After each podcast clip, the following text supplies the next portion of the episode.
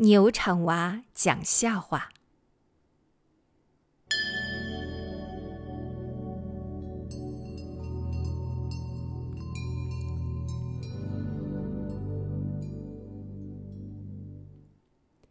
翻过丹达山后三公里，就到了一个牛场，地名叫查罗松多，分布着茂密的森林。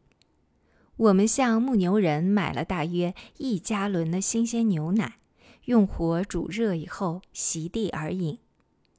口干舌燥的时候，能喝到如此新鲜的牛奶，真是令人痛快。西藏牧区盛产牛油、羊奶、牛奶。因为工业落后，不能制成罐头外销。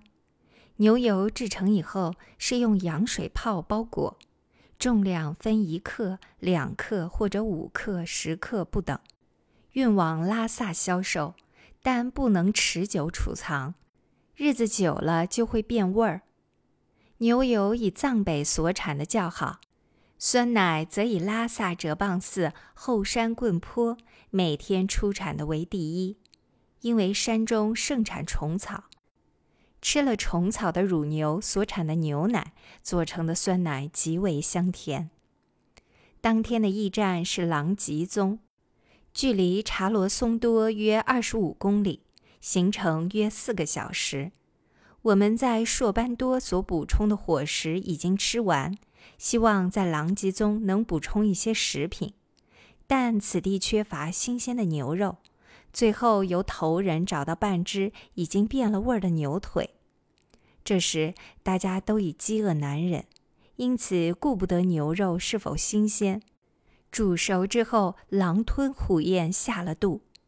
在康藏旅行，夏季一般难以买到牛肉，因为夏季水草丰美，放牧方便，又不利于储藏。因此，牧民很少宰杀牛羊。到了冬季，水草干枯的时候，冰天雪地，放牧困难，储藏方便，所以是宰杀牛羊的时节，也是采购牛肉的好机会。由狼吉宗西行都是下坡路，夏季涨水时，经常会堵塞道路。走了二十多公里的路，才到了大窝加措湖。有数户居民，这里有山有水，风景如画。再向前到阿兰多，然后到甲贡，约有三十五公里。沿途都是大山，路旁还长着许多刺树，马的脚部和腹部都被刮得伤痕累累。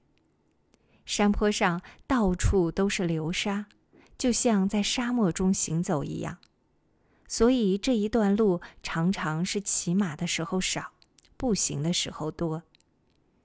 中午来到了一个小型的铁索桥旁，此桥是阿兰多通往甲贡的要道，两岸都是千仞峭壁，中间隔着大川，桥面铺着木板，走在上面晃晃悠悠，来回摇荡，两边又没有扶手。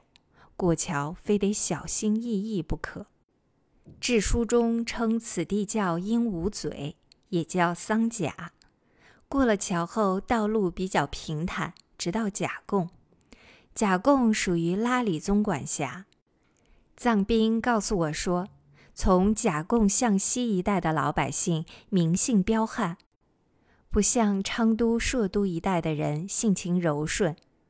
进入这一带后，感觉确实如此。单就当地人的穿着上就能知道一二。这里不论冬天夏天，人人都穿一件老羊皮袍，不怕风寒和冰雪。个个面貌黝黑，蓬头垢面。当天下午，藏兵要求头人迅速准备乌拉。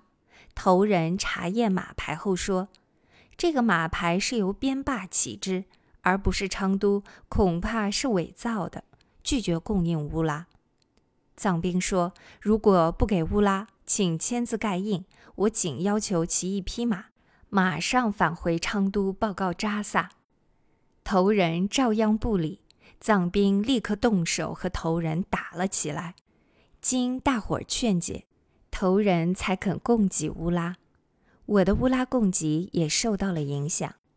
从昌都向西行进，沿途几次更换乌拉都是马匹，但在甲贡却只供给牦牛。因为等候乌拉，我在甲贡休息一天。早晨起身，念诵大威德金刚咒百遍，以求加倍。大威德金刚是文殊菩萨的化身，具有摧毁群魔、解脱生死的作用。有双身，有单身。黄教信徒很多喜欢修炼此法。下午，头人找来了几位牛场娃来给我讲故事。西藏民间通俗故事中，曾经有两个有名的幽默故事，一个是孝巴登巴传。